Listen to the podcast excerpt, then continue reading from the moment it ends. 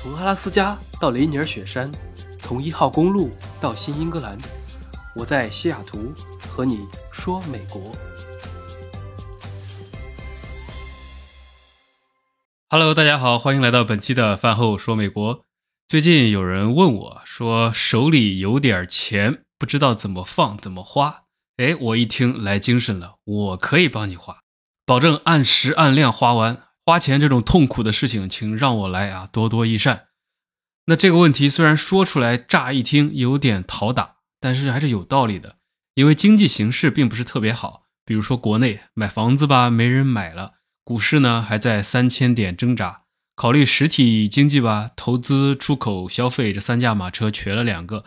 另外很多行业属于随时可能就封了。那预期这个东西。不怕坏的，也不怕好的，怕的就是这种不确定性。人一样，钱也一样，就不敢动了。再不然，那虚拟经济可能红利期似乎已经过了。真要说什么行业好、利润高，那就是疫情相关的了。只是可惜，不是你想做就能做到的。那其他的高收益的，估计就只剩下诈骗或者割韭菜了啊！这两个方法都很好，赚钱的方法也很多，但多数都写在了刑法里。那这些是关于国内的一些情况，美国呢也是去年一波房地产暴涨，股市新高，但今年二季度以来形势就反转了。整个疫情期间啊，供应链的影响加上后期的俄乌冲突，对美国整个国家的能源、材料、人力成本还有大宗商品，其实都产生了影响。因此，美联储目前的政策就是不再宽松，而是要着重于控制通胀。那这其中最主要的政策就是加息了！加息也就意味着银行在给企业或者个人放贷的时候，利率也水涨船高。所以大家可以试想一下，如果你去年在美国买房利率是二点五，那现在买呢，利率可能是百分之六，是不是大家就不想贷款了？那企业也是一样，整个融资成本都变高了。所以这也是为什么加息这个举措可以减少货币供应量，降低通胀，从而给经济降温。那么美国呢，现在就处于这么一个降温的时段里面。好，这些是大背景，应该还算比较好理解吧？希望听到这里啊，你还没有困。那回到我们开头的话题，为什么有人会说钱不知道往哪里放呢？很简单啊，当股市基金火热的时候，菜市场大妈都在炒股。当房子热的时候，很多人连夜排队买房；当虚拟货币上天的时候啊，不少人也在疯狂加入，甚至用信用卡来买。所以手里有闲钱的，随大流就去到了该去或者不该去的地方。总之，只要有地方蓄水，也就没有这个问题。但是，当现在这些市场都冷下来的时候，现金反而不知道该怎么办了。抄底啊，怕抄在了山腰上；投资又不知道投什么好。再加上大家都有从众心理，对于未来的不确定性，身边朋友可能也一样，一焦虑就焦虑一大片，大家都不知道怎么着才好，所以就有了这个困惑。如果你问我有没有，当然也有了，都是一样的。然后每当这种时候，我们可以不妨把目光放远一点。说起来是我在十七岁的时候，当时互联网没有现在这么发达，大家获取知识的途径有限。我是当时在看一本书啊，印象中挺枯燥的，但是里面提到了一个名词，叫做美林时钟，然后我就是对这个产生了很大的兴趣，一直影响我到现在，直至今天，有很多时候我还是在迷茫的时候会遵循这个法则，那就是你可以想象出一个钟表，把它四等分，最上面是十二点，右侧是三点，下面是六点，左边九点，这样你就划分成了四个区域。我们不要去看一个月、两个月的周期，我们把历史拉长，按照五年、十年、二十年来看，回顾过去的历史长河，就会发现很多国家、很多地区的经济发展其实都遵循着这么一个大周期，周而复始。我上本科的时候有门课是世界经济史。从一千五百年前的古代经济开始说起，到资本主义兴起，然后工业革命、工业化，西方的起飞、东方的起飞，自由市场的终结，然后垄断和垄断资本、经济危机、世界大战、战后的恢复与复苏、繁荣与滞胀，一直到了今天这个世界格局的形成。虽然很长，但是我们作为一个后来人啊，如果拉通了来看，站在上帝视角，哎，就会发现历史总是在螺旋中上升，又在变革中重复的。很多事情都有它的周期。一个经典的繁荣到萧条的经济周期，就是从时钟的左下方开始，四个阶段顺时针推进，可以分为衰退期、复苏期、过热期以及滞胀期。记住了啊，这四个点都是考点。那这个滞胀当然不是说智商有问题，而是停滞的滞，通胀的胀。这四个时期可能稍微有那么点抽象。那如果我们再把它来具象化。用简单一点的指标来说，可能就更方便理解了。大家只需要看两个东西，一个是经济增长率，也就是 GDP 啊；一个是通货膨胀率，也就是 CPI。如果你还觉得拗口，就可以粗暴的理解成你的工资增长和物价吧。啊，工资低，物价也低，那就是衰退期；工资涨得很快，物价低，那这个时候是属于复苏期。听起来好像还不错。那接着，工资涨得多，物价涨得也多，是过热期。我相信很多人可能都经历过这段日子，或者正在经历。那再后来就是工资不怎么涨了，但是物价还是高的，这个就是滞胀期了。比如说九十年代的日本就曾经陷入了数十年的经济滞胀。那大家听完是不是觉得自己现在也滞胀了呢？啊，智商不够用了，还是说依然还在复苏中稳中向好？好，我们现在明白了经济周期。那么在每个周期里面，微观上怎么做说不清楚，但是大方向上是不是也有一定的规律呢？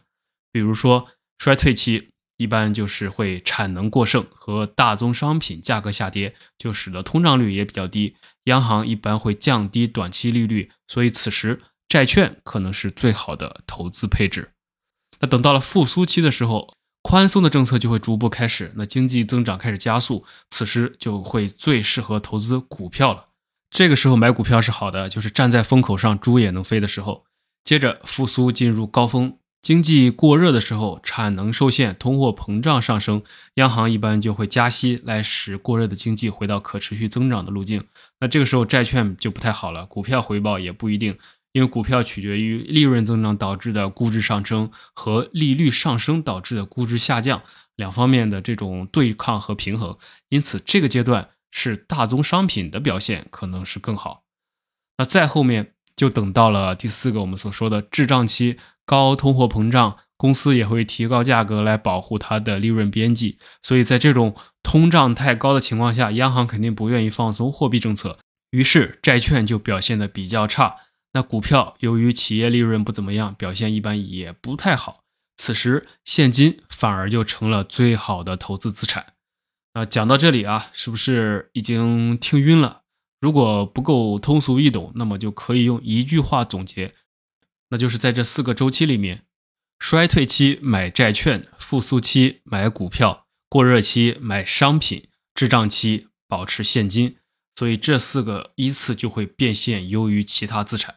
那这么简单一弄就完了，其他的就是看你如何定义你自己所处的周期，以及如何调整自己的比例和大方向了。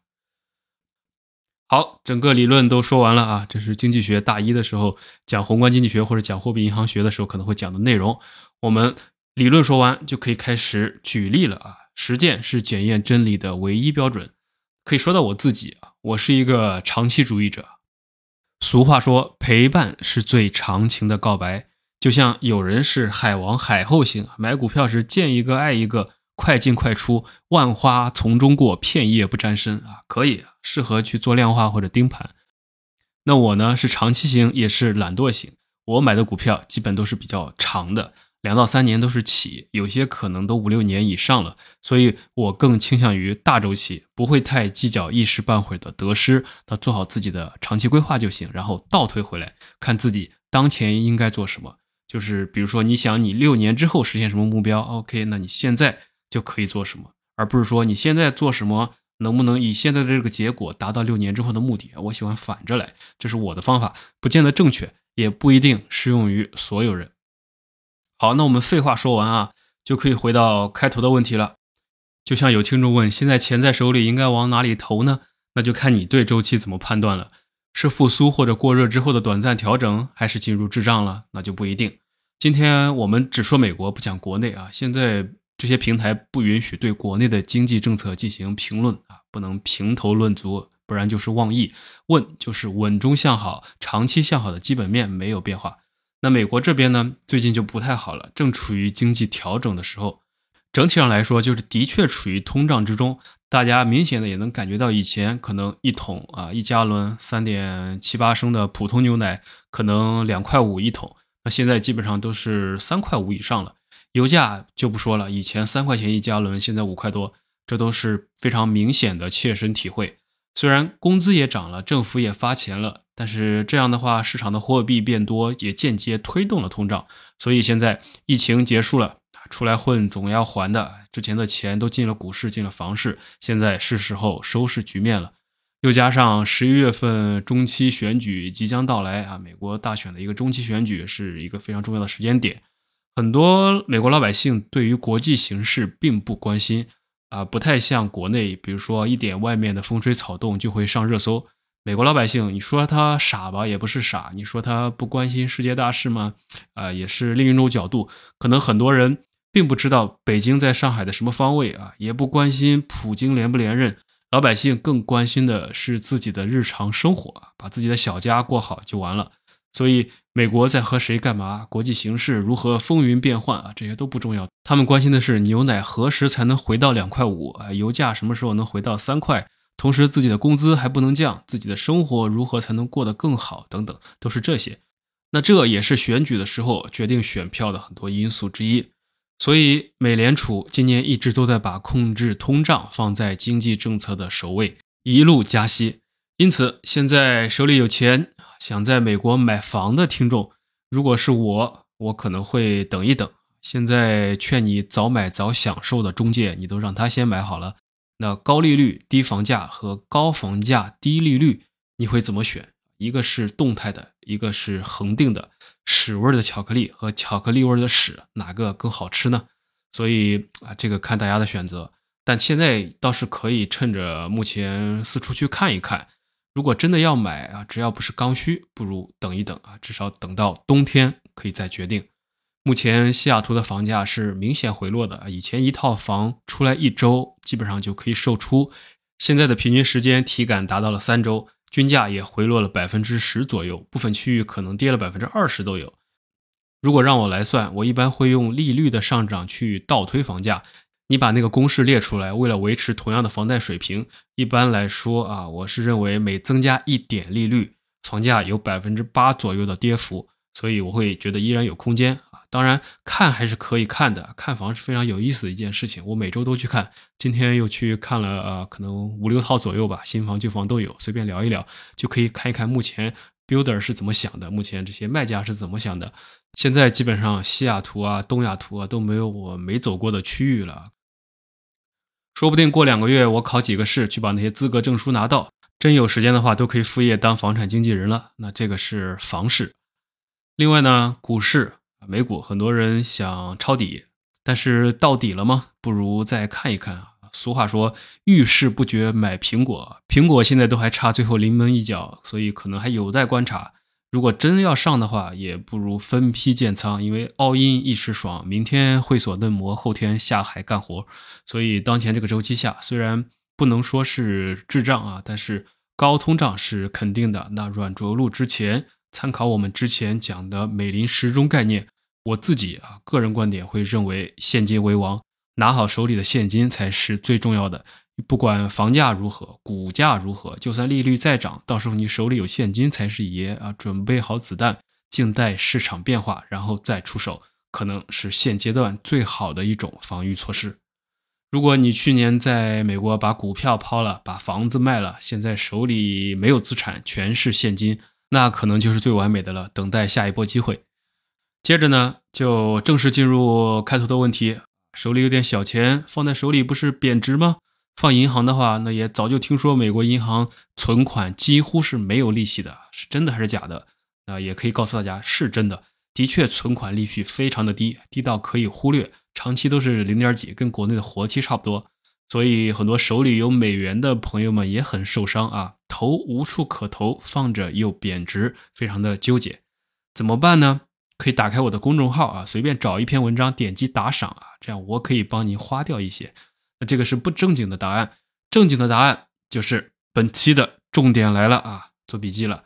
假如给你一款风险极低、几乎为零、流动性可控，然后年化收益率百分之九点六的产品，你觉得如何？那当然肯定是好了，估计只有 P to P 才能给这么多啊，暴雷还来不及呢，谁敢买呀？那我呢，作为一个这么靠谱的人啊，当然不是这个，那是什么？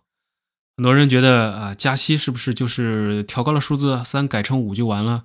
不是，实际上加息它是通过一系列手段，例如美联储向市场来抛售美元国债，就可以收回美元。那当市场上流动的美元减少的时候，美元的融资成本自然就上升了。如此就实现了加息，这个才是背后的原理。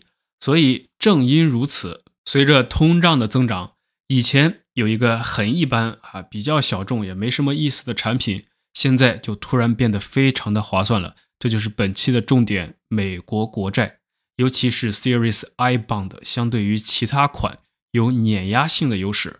因此，在美国的听众啊，我来给你们送钱了。听完这期，记得去买。很多人不知道这个，因为以前利率低，没有什么必要。但是现在形势就变了啊，我们可以分两步，简单来说一下。第一步就是我说的国债里面，现在就有这么一款，目前利率超高，百分之九点六二 I bond，一个大写的字母 I，然后 B O N D。你可能最关心的就是它安全吗？保本吗？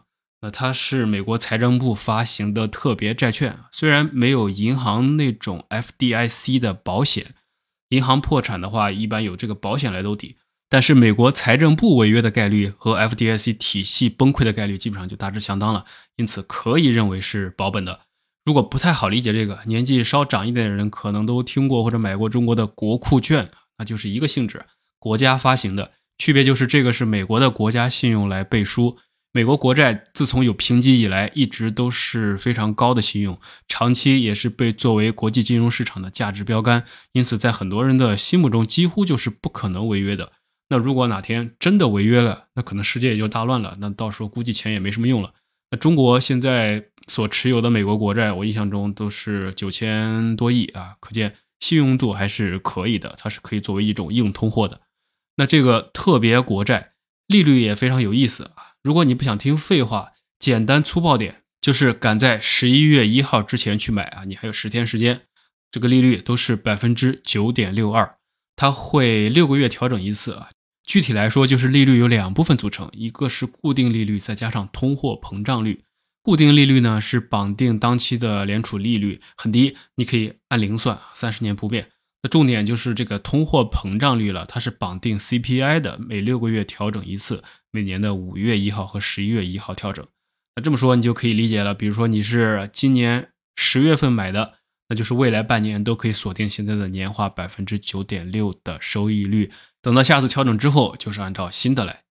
那你的问题又要来了，这么好的产品，那肯定是无脑上啊，全部加当，全部买进去，百分之九这么高，我完全满足了。当然没有这种好事啊，不然美国财政部亏死了。这个是有限额的。该产品要绑定 SSN 啊，每个人只有一个 SSN 号，在这个美国跟身份证号码一样，所以每个人每年只能买一万一万美元。但是好在是按照自然年，也就是说现在买过了十二月三十一号，你又可以买一万。如果你一家三口人嘛，那可能就是三万。那如果再加上明年啊，这就是六万美元。作为一个闲钱投资，又给这么高的收益，真的已经非常可以了啊！继续，肯定还有问题，因为所有的产品。都是风险、收益和期限相结合和平衡的，此消彼长。这个风险这么低，收益这么高，那肯定期限就非常长了吧？会不会是五年的定期，中间不让取，那岂不是就傻了？比如像有听众说啊，听说美国国债都是三十年，三十年之后才能取，那这肯定不行啊。当然，这个也不用担心，我已经仔细的研究了财政部的网站和这个产品说明书。该债券的年限理论上的确是三十年，但是实际上购买一年之后，随时就可以提前赎回了。也就是说，相当于是一个一年的定期，提前赎回有惩罚措施，但完全可以接受。它的惩罚措施就是，你如果持有时间小于五年，那么最后三个月的利息会被没收。那这个就完全可以了，因为冲着这么高的收益，少三个月的利息完全值得，并且我们要用发展的眼光来看问题。现在是由于高通胀，所以利率高。等到明年后年你真的要赎回的时候，通胀可能就下去了，利率可能也就低了。所以最后三个月的利息大概率远不如现在。那如果届时赎回的时候利率只有百分之三了，那你这整个投资过程就是既享受了前面百分之九的收益，最后最多又损失了三个月按照百分之三来计算的损失，那就非常小了，完全可以接受。另外大家也知道，美国是有资本利得税的，这个东西呢，利息它只交联邦收入税。豁免地方的州税或者市税，所以还是有不少优势的。好，听到这里，你可能心动了啊！下个问题又来了，怎么买？答案是直接到政府官网去买。你 Google 直接搜美国财政部或者 Treasury Direct，或者搜 iBond 就能找到啊，点 gov 结尾的政府网站。不管你是在美国工作的、生活的、留学的、躺平的，只要有 SSN 是美国税务意义上的居住者，那么就可以注册购买。那国内的朋友很不幸，大概率就不行了，除非你曾经在美国待过，有 SSN 并且满足条件，不然的话，即使你持有美元也买不了。那注册验证那一步是过不了的。好，购买了之后，接着需要做的就是躺平，高枕无忧，等到一年三个月后。想赎回就点击赎回，钱就会自动回到你的银行账户。不想赎回的话，利率高就可以继续放着，利率低了就可以换成别的。总之，如果你可以一年之内不用这笔钱，那这是一个非常好的低风险的高收益的投资标的。还有，如果你想说一万美元不够啊，你想多买点，其实还可以有五千的额度，就是用退税的钱来买纸质的，或者你们两个人都买了之后，还可以再互相赠与来延期。反正都有一些骚操作，但是那些要复杂点，我们就不在节目里面讲了。啊，可能还有人问，OK，这个我买了，我有钱不差钱，还有大量的资金，我需要流动性，但是放银行又太低，有没有什么别的好东西呢？因为最近美国有些银行的储蓄账户为了吸引人，推出了不少高利息存款，就像高盛的，还有 Discover 的，都是可以二点几甚至更高的。但是那些多多少少有些限制或者收益太低，其实你不如继续买美国国债。除了刚才那个九点六的，还有大量的 T bill 选择就非常多了，从一个月的、两个月的到三个月的、半年的都有。基本上八周的年化，我前几天刚买了一个，都是三点几，是远高于银行存款的。所以也可以根据自己流动性的需求自由选择，也比较的方便。那我们接下来可以快速总结一下。整体来说，这个产品在美国算是一个挺小众的理财选项。以前它的吸引力很低，但是在现在通胀非常高的时候，它的利率相比较而言就显得非常的有吸引力了，可以起到一定通胀保护的作用。尤其是二零二一年下半年开始就变得有吸引力，今年冲到了九点几呢，真的是非常高了。虽然后续还会浮动啊，可能会有一些降低。不过，至少短期看起来通胀不会太低，那这个利率就会保持在高位。每人每年限额一万美元的电子版本，加上五千的纸质版本啊，跨个年之后又买一次，那就是三万。虽然额度不算大，但是有闲钱而又不想投资股市或者房产的话，还是值得入手的。毕竟三万美元一年回来就是接近三千，存在美国银行里面可能才几十一百块钱的利息。那按照我刚才所说的这样操作，明后年赎回的时候，到手的利息直接买它三个 iPhone 十六 Pro 不好吗？那这就是听节目的意义了，不仅长知识，不仅催眠，还能赚钱，一举三得啊，双赢，赢麻了。好了。那这些就是大概本期的节目，我们聊了一下目前美国经济的状况，以及有些人好奇我最近的投资方向，这些其实很难在节目里面说清楚，因此每期我都只能从一个小点来入手。那这期就是针对现金部分，算是一个很好的抗通胀方式。当然也要先声明啊，上述所有内容不构成任何的投资建议，只是我自己的观点，仅供娱乐。听众里面有很多在美国的如果你是税务意义上的居民并且有 ssn 和闲钱的那么就可以参考。要买就赶在十一月一号之前买锁定这个现在的高收益。等到十一月之后啊我估计下次调整可能会降一点可能会到七左右所以不如现在。